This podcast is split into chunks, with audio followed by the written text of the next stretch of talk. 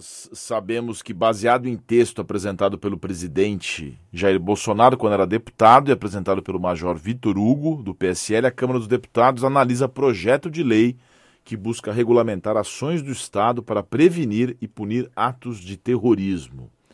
No entanto, os itens da proposta são motivos de preocupação entre associações, ONGs e movimentos sociais. Para falar sobre o projeto de lei em tramitação no Congresso, eu converso agora com o mestre em História, Política e Bens Culturais pela FGV e autor do livro As Origens da Lei Antiterrorismo, Guilherme France. Muito bom dia, Guilherme. Obrigado por nos atender. Bom dia, obrigado pelo convite. Guilherme, antes de nós entrarmos nos aspectos da lei própria, é terrorismo?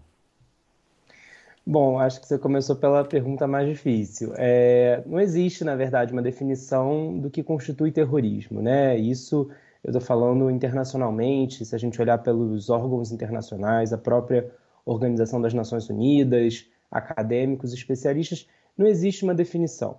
Então, que eu, uma definição consensual, né? Então, o que eu costumo dizer é que quando você olha uma definição é, que é dada aí por, enfim, diversos atores, mesmo quando deputado, um parlamentar apresenta um, proje um projeto de lei com uma definição, ela costuma dizer muito mais sobre quem está definindo, porque ela manifesta os seus interesses e as suas preocupações, do que sobre o próprio fenômeno do terrorismo. É, então, assim, primeiro ponto, acho que é importante a gente entender que, de fato, existem interesses em disputa é, quando a gente está falando dessa definição. Dito isso, é, alguns elementos são comumente referidos em definições sobre terrorismo, né? E, e também estão um pouco no, no entendimento comum, no que está na consciência pública sobre esse fenômeno. É, em geral, são atos de alguma forma espetaculosos, é, apesar deles terem como vítima é, determinado grupo de pessoas. Na verdade, o público desses atos é um público muito mais amplo, né? A sociedade em geral, o governo. É, eles têm uma finalidade específica que é, é obter alguma vantagem ou mudança de política. É, eles normalmente são motivados por algum tipo de é, preconceito ou algum tipo de discriminação. Então tem ali uma série de, uma série de elementos que são comumente é, colocados. É, então normalmente são atos específicos, uso de bombas, é, elementos ou gases químicos, biológicos, é, ataques contra é, operações ou elementos de infraestrutura-chave, como aeroportos, ferrovias. É, eles têm uma motivação específica e têm uma finalidade maior do que simplesmente causar aquela destruição, causar aquela morte ou aquela lesão naquele grupo de pessoas. Nós temos uma legislação atual antiterrorismo que foi sancionada pela ex-presidente Dilma em 2016. E, e agora essa proposta, né, dessa nova, essa nova legislação que está sendo proposta na Câmara. O que, que vai mudar? O que, que era importante? O que está errado? O que, que precisa ser melhorado na sua visão? Bom, é, primeiro nesse contexto dessa legislação que foi é, sancionada pela presidente Dilma em 2016, né? Essa é uma lei que define o que é terrorismo, ela traz penas, é uma lei penal, então ela, ela estabelece uma conduta, prevê qual é a pena para as pessoas que é, forem enquadradas nessa conduta e traz ali, é, autoriza a utilização é, dos instrumentos de investigação da lei de organização criminosa para investigar e, e, eventualmente punir pessoas que são acusadas ou que, enfim, efetivamente cometeram atos de terrorismo. Então, essa é uma legislação como você disse, atual, né, de 2016, é, mas que nesses cinco anos, né, de, desde que foi adotada, foi muito pouco utilizada. É, e não por outra razão, senão que o Brasil não é um país onde é, o terrorismo se manifesta como nós vemos é, internacionalmente em alguns países. Né? A gente, é, infelizmente, vê com uma certa recorrência atentados terroristas, atentados com bomba principalmente, no Afeganistão, é, no próprio Iraque.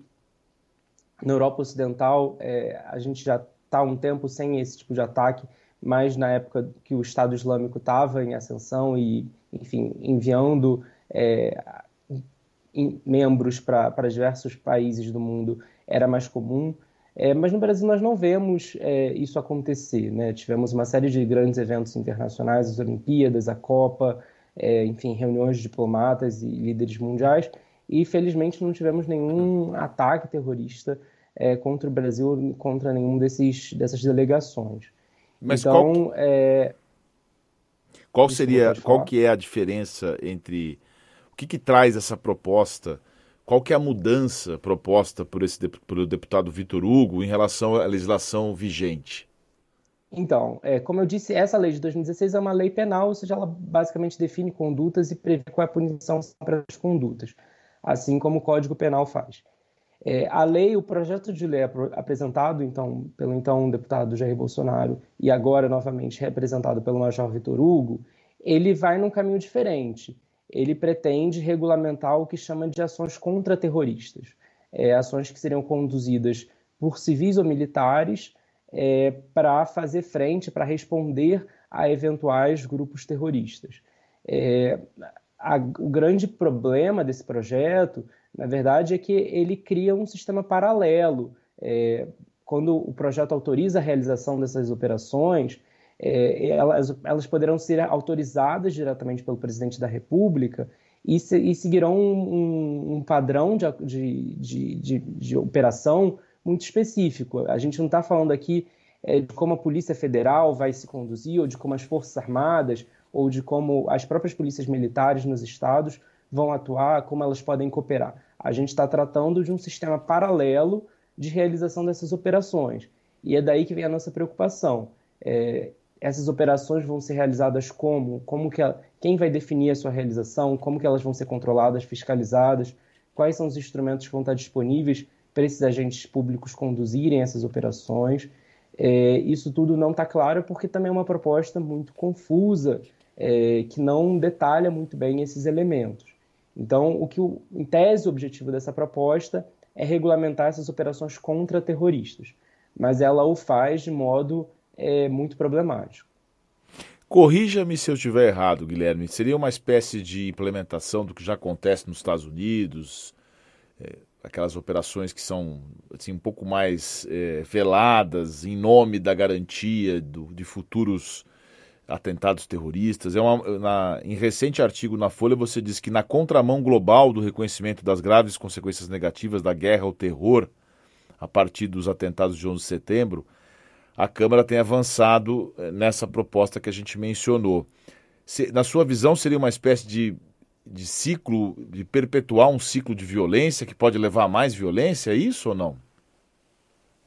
Então, Sérgio, o que nós vivemos ao longo desses 20 anos foi justamente uma percepção, enfim, no momento de ascensão das preocupações com essa agenda de segurança, é, o que nós percebemos ao longo do tempo é que uma série de direitos foram violados por essas políticas de segurança, ditas políticas de segurança, né? É, e a gente fala desde direitos à privacidade, com os excessos cometidos nos Estados Unidos com base no Patriot Act, né? Aquela coisa de invadir os dados das pessoas, é, de é, fazer interceptações telefônicas e digitais é, sem autorização judicial, mas não só esses direitos de privacidade, né? A gente também viu no mundo inteiro grupos é, que têm reivindicações políticas legítimas, como grupos separatistas em algumas regiões do mundo, sendo chamados de grupos terroristas. É, então, a legislação antiterrorismo ela foi utilizada no mundo inteiro é, não só para efetivamente perseguir terroristas, mas também para reprimir grupos que são, de alguma forma, é, é, não desejados ou que representam oposição a governos centrais. Então, é uma legislação que foi utilizada também muito para é, reprimir o direito à livre manifestação, o direito de protesto, o, o direito à livre expressão, que são direitos, como você sabe, constitucionalmente garantidos.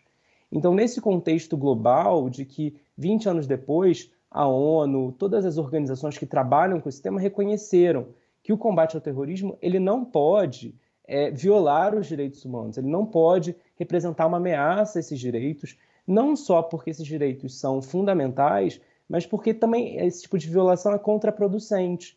Quando essas legislações violam esses direitos, elas geram mais insatisfação popular, elas geram problemas sociais, elas geram reivindicações que isso muitas vezes acaba servindo de alimento para os próprios grupos terroristas. Isso. Que nós temos visto nos Estados Unidos é, mesmo depois da saída do Afeganistão, desculpa te interromper, mas é que recentemente um drone é, jogou uma bomba para atacar, enfim, determinado grupo de ditos terroristas, acabou matando uma dezena de crianças.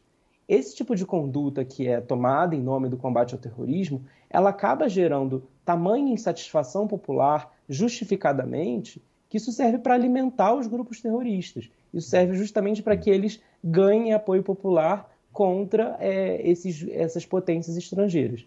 Então, a nossa preocupação deveria hoje ser, em 2021, é, entender como que essas legislações podem ser implementadas com cuidado, com efetiva atenção aos direitos fundamentais, para que elas não gerem potenciais violações. Não, eu, eu estou de acordo. Essa questão, para além das questões de direitos que re realmente não podem ser violados, inclusive nesse caso que você citou, os Estados Unidos ad admitiram né, o erro. Ah, nós, nós sentimos muito, inclusive vão indenizar as famílias, mas você imagina se fosse o contrário, né? Você imagina se alguém jogasse uma bomba e matasse 10 pais de famílias ou crianças nos Estados Unidos. Eles iam, acho que explodir o país de volta, né?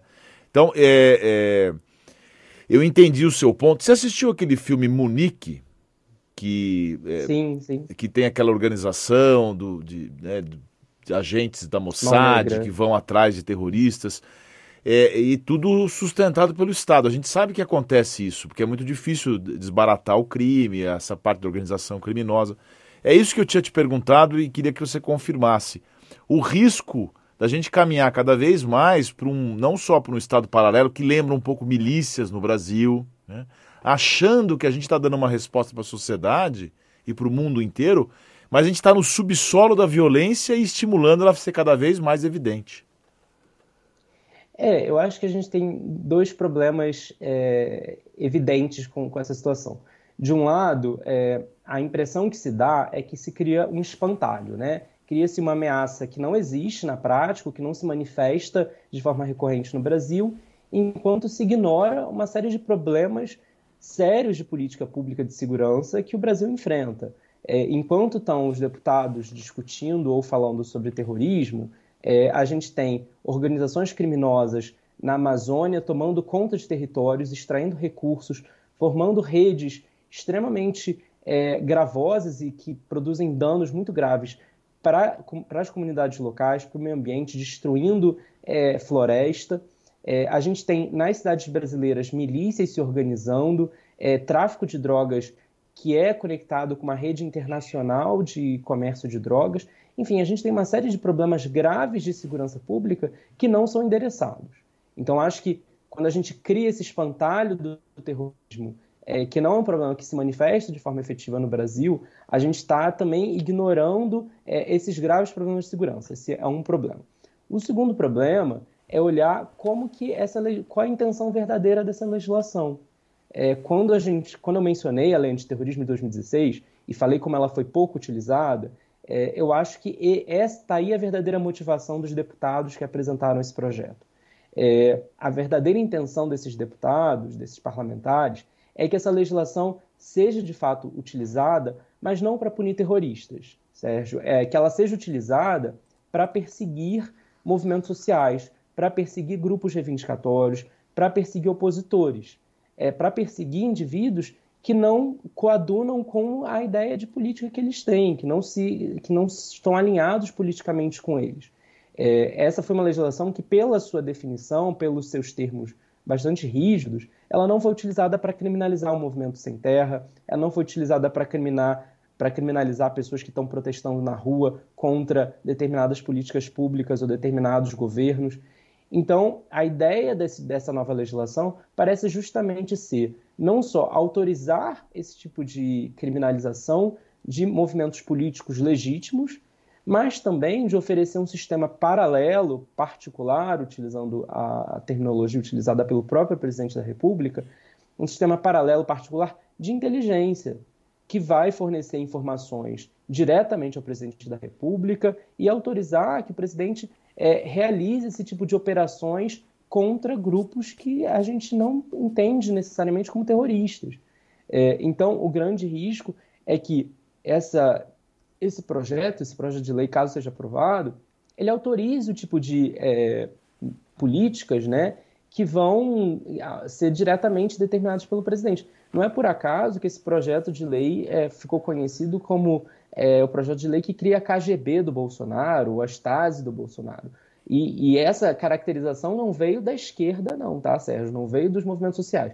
As próprias entidades policiais, a Associação Nacional dos Delegados de Polícia Federal, é, as associações ligadas ao Ministério Público, à magistratura, todas são contrárias a esse projeto. Então, é, eu acho que está aí um. Quando a gente busca entender por que, que ele está avançando, eu acho que está aí um pouco nesse, nessa intenção é, que vem por trás desses. que está motivando esses parlamentares. É. Eu gostaria de ter ver uma inteligência oficial, né? não paralela. A gente precisa ter o Estado, principalmente essa questão do, do tráfico de drogas que você citou. A gente tem um Estado, um terror no Brasil por conta de organizações criminosas e isso não tem um plano específico. Aliás, não tem plano de segurança pública. Eu falo para você, Guilherme, porque eu atuo nessa área há 25 anos. Né? Você não tem um plano, é, nunca teve, inclusive, até porque começa pela estrutura das polícias que não são bem organizadas.